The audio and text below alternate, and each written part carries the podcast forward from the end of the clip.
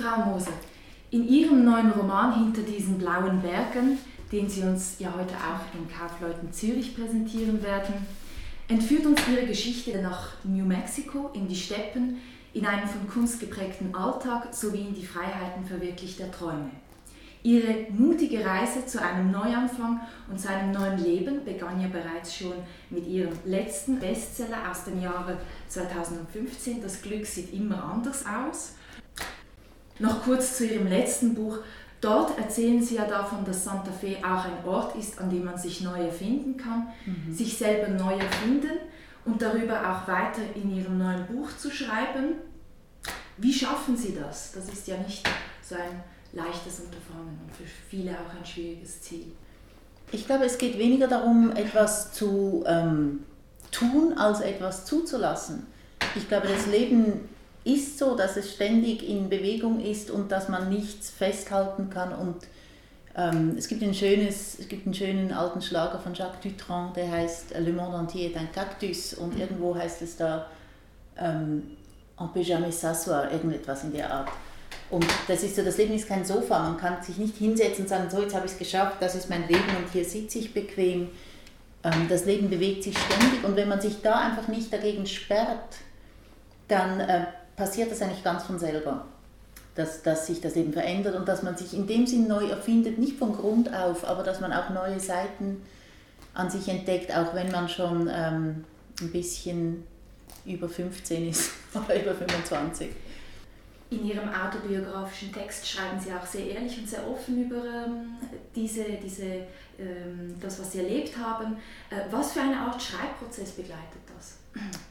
Ich habe zwei, zwei, eigentlich zwei Arten zu schreiben, grob gesagt. Und das eine ist das autobiografische, tagebuchartige Schreiben, dass ich, ich eigentlich, seit ich denken kann, mache ich das. Und das ist wirklich so eine Gewohnheit, die, die für mich fast so fast so automatisch ist wie Zähneputzen und eigentlich wie eine ähnliche Funktion erfüllt, dass ähm, ich kann mir das Leben überhaupt nicht vorstellen, ohne, es ist fast als ob es nicht passieren würde, wenn ich es nicht aufschreiben würde oder nicht passiert wäre oder ich es nicht verstehen würde. Ich muss einfach immer wieder zwischendurch mich hinsetzen und was ist eigentlich passiert. Und das ähm, das Schreiben eines Romans hat noch eine magische Komponente. Da habe ich wirklich oft das Gefühl, ich erzähle eine Geschichte, die schon da ist, mhm, ja. die ich nicht bewusst erfinde, sondern ich, ähm, ich entblättere sie sozusagen, ich finde sie und schreibe sie dann auf. Das sind zwei komplett verschiedene Arten zu schreiben. Man sagt ja auch, mit der Zeit ab dem 50. Lebensjahr fängt ein sogenanntes zweites Zeitalter der Jugend an. Wie empfinden Sie diese jetzige Zeit? wieder in ihrem Leben eigene Wünsche gestalten zu können, sich fokussieren zu können und organisieren zu können? Hm. Ähm, ich glaube, das mit der Jugend, das ist, ähm, ich glaube, vor allem auf Frauen trifft das zu. Erstens aus, aus ähm, Entschuldigung, wenn ich jetzt über Hormone spreche, aber aus hormonellen Gründen, wenn quasi das Alter der, der Fortpflanzung vorbei ist, dann ist wieder mehr Platz für ähm, ja, sie lachen, aber es gibt eine feministische Theorie, dass man, dass eine Frau mit elf Jahren mhm. quasi auf dem Höhepunkt der Selbstverwirklichung ist und dann, wenn das, das quasi das biologische Programm ja. dazwischen kommt, dann ist man halt schon ein bisschen ausgerichtet auf eben Arterhaltung, Fortpflanzung und alles, was dazugehört. Und wenn dann die Hormone sich verabschieden, dann kommt dieses elfjährige Mädchen wieder zum Vorschein und diese alten vielleicht vergessenen Wünsche, in meinem Fall das Pferdemädchen, das ist so ein ganz typisches, ähm, also so ein Relikt aus der, aus der Kindheit. Ich muss leider auch zugeben, dass mein Leben trotz allem ziemlich strukturiert ist, weil ich ähm, mein Schreiben verlangt auch nach einer gewissen Regelmäßigkeit und Struktur und so habe ich jetzt nicht für nicht ein wahnsinnig wildes Leben, sondern ich meistens stehe ich morgens auf und setze mich an den Schreibtisch. In Ihren Romanen beschreiben Sie auch immer wieder das Bild von starken Frauen. Dies ist auch jetzt der Fall in Ihrem neuen Roman, der auch von starken Frauen erzählt. Sie haben ja viele Länder bereist und auch jetzt in Ihrem Roman zwei zentriert. Wie unterscheidet sich dieses Bild der starken Frauen in diesen verschiedenen Gesellschaften oder Ländern, die Sie in Ihrem Roman beschreiben? Also hier muss ich jetzt mal sagen, es ist kein Roman. Das steht auch zwar im Buch drin. Ähm, und, und darum ist es auch ein bisschen was anderes. Ich habe ein paar Frauen kennengelernt in Santa Fe, die ich als starke Frauen und, und für Santa Fe typische starke Frauen empfinde und, und so beschrieben habe, porträtiert habe. Das ist dieses Wüstenklima in Santa Fe, das im Grunde genommen auch sehr hart ist. Ja. Es ist so ein lieblicher, fast kitschiger Künstlerort, aber unter der Oberfläche ist auch etwas Hartes und viele Leute kämpfen ums Überleben und irgendwie scheinen die Frauen da besser mithalten zu können. Also man sieht oft Männer, die, die dann scheitern an irgendwelchen beruflichen Fantasien oder Wünschen und wegziehen und die Frauen bleiben. Und ähm, meine Romanfiguren würde ich nicht unbedingt so eindeutig als starke Frauen bezeichnen. Aber hier schon, und das ist einfach so eine bestimmte Art von Frau, die mir in Santa Fe aufgefallen ist, die ich jetzt von hier nicht unbedingt kenne. Ja. Jetzt zu ihrem Leben in Santa Fe. Hat dieser Ort, Frau Moser, Sie gefunden und warum haben Sie Ihr neues Leben gerade an diesem Ort und auch in diesem Haus, das Sie sich dort gekauft haben, begonnen? Es war das Haus. Der Ort hat mir erst gar nicht so gefallen. Das ist ja eigentlich die Geschichte von, das Glück sieht immer anders aus, dass ich eigentlich den Glauben an die Liebe wiederfinden wollte und heimlich vermutlich dachte, ich möchte mich auch nochmal verlieben und mich dann wirklich in dieses kleine Haus verliebt habe. Das war so intuitiv, wusste ich, das ist mein Haus, das ist mein Zuhause, hier kann ich hier kann ich mich erholen, hier kann ich mich wieder neu zusammensetzen. Und das war dann eine recht abenteuerliche Geschichte, wie ich das Haus kaufen konnte. Der Ort hat damals gar nicht so eine große Rolle gespielt. Ich habe eigentlich mich erst so in den Ort Santa Fe verliebt, als ich schon da lebte. Normalerweise macht man das umgekehrt. Und es ist interessant, weil ich wollte eigentlich immer, ich habe in San Francisco gelebt mit meiner Familie 1989 bis 2006 und dann sind wir in die Schweiz zurückgezogen und ich wollte eigentlich immer zurück nach San Francisco und das ging aus vielen Gründen nicht, vor allem finanziellen Gründen. Und ich hatte gerade San Francisco aufgegeben und Santa Fe, vor allem das kleine Haus und das einfachere Leben da, haben mir ein, die Möglichkeit verschafft, zurückzugehen, ohne, ohne wirklich zurückzugehen. Und lustigerweise habe ich, kaum hatte ich das alles so schön aufgegleist und organisiert, habe ich mich in einen alten Freund verliebt, der in San Francisco lebt und jetzt bin ich wieder sehr oft in San Francisco. Also das Leben macht, was es will. Genau, das Leben macht, was es will. Ähm, das beschreiben Sie ja auch. Und ähm, im ersten Kapitel Ihres neuen Romans Schatten junger Mädchenträume heben Sie ja eine Schriftstellerfigur hervor, die den Lesern später immer wieder in Ihrem neuen Roman begegnet, Federica De Cesco. Welche Verbindungen bestehen da? Interessanterweise, meine Mutter hat, als ich ein Kind war, hat sie als Übersetzerin gearbeitet. Meine Mutter ist Psychologin und Fachautorin und als ich klein war, hat sie aus dem Französischen und Englischen übersetzt. Und sie hat diese Jugendromane von Federica de Cesco übersetzt, der, der rote Seidenschal, der Türkisvogel und so weiter. Und ich habe das als Kind schon gelesen und meine Mutter sagte damals immer, du bist noch zu jung dafür, aber das hat mich total fasziniert und da bin ich ja nun wirklich nicht die Einzige in der Schweiz. Es, und, und das Santa Fe, da spielt ja auch, glaube ich, der rote Seidenschal. Das, ähm, da, da, da sind sehr viele Frauen in meinem Alter aus der Schweiz, aus Deutschland, aus Skandinavien.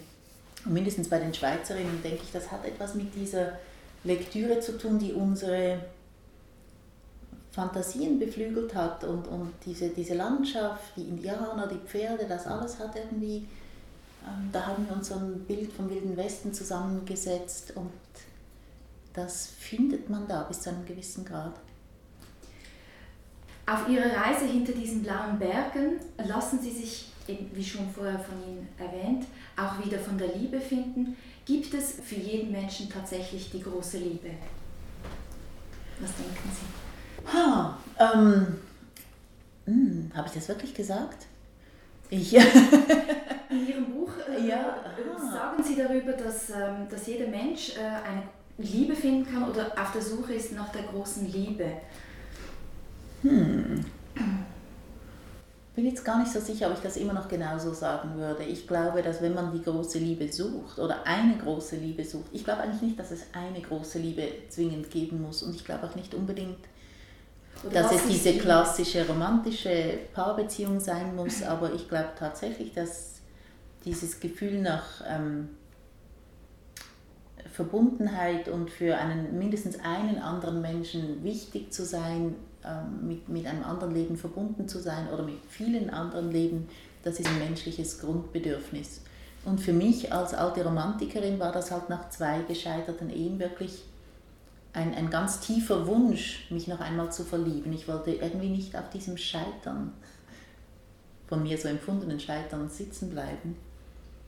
Welche Dinge und Werte am Leben erachten Sie als besonders wertvoll in Bezug jetzt auf diese lange Zeit, die ja jedem Menschen zur Verfügung steht?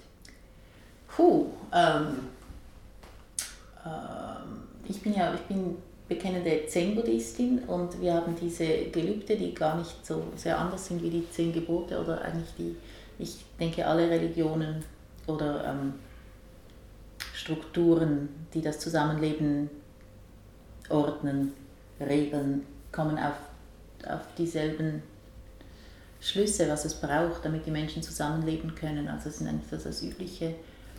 Ähm, ich glaube, es ist sehr wichtig, dass man dass man ehrlich ist mit sich und mit den anderen und dass man ähm, gute Absichten hat. Ja. Das sehe ich auch so, dass die wichtigen Werte, einer von den wichtigen Werten im Leben. Nun, nebst Ihren malerischen Beschreibungen, auf die Sie ja schon zuvor im Gespräch äh, nochmals zu sprechen gekommen sind, des wilden Westens und Städtenlebens in Santa Fe, treffen die Leser ja auch auf ihre Begegnungen mit Pferden, mit diesen Tieren. Mhm. Stellen diese Tiere für Sie eine Verbindung mit Freiheit und mit Leidenschaft im Leben dar? Freiheit ja, aber vor allem ist es auch wieder so ein Gefühl der, der, der innigen Verbundenheit, weil das Pferd ist ja sehr viel größer und stärker als ich. Das Pferd muss mich nicht tragen, wenn es nicht will. Das Pferd muss mich überhaupt nicht an sich ranlassen. Das Pferd ist stärker als ich. Das Pferd ist schneller als ich. Das Pferd kann mich abwerfen.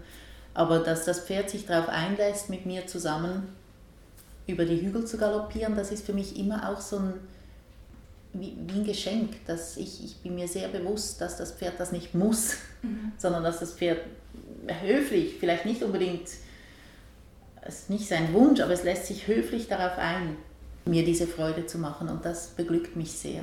Das ist ja auch ein alter Kindheitswunsch von Ihnen, ja. den Sie äh, jetzt ja wieder pflegen. Ja. Sie beschreiben und geben nebst diesen malerischen Szenen auch Einblicke in alte Indianertraditionen, zum Beispiel diejenige Tradition und Philosophie der Nahua. Mhm. Das Leben ist nur ein Traum und der Tod das eigentliche Erwachen. Ist das eine Aussage, die man auf den Abschied und auch auf alle Neubeginne im Leben beziehen kann und in Ihrem neuen Roman empfinden soll? Die Nahua, Victor, der Mann, mit dem ich jetzt zusammen bin, ist ein Nahua-Indianer. Die sind aus Mexiko, also nicht ähm, Nordamerika, nicht da, wo ich jetzt lebe. Und für sie ist der Schlaf eigentlich das eigentliche Leben und, und dann verwandt mit dem Schlaf der Tod und was wir so als Realität und tägliches Dasein empfinden, nehmen sie nicht so ernst. Ähm, er fragt mich jeden Morgen, was hast du geträumt und ist immer ganz enttäuscht, wenn ich es nicht mehr weiß, weil das ist ja das ist das Wichtige.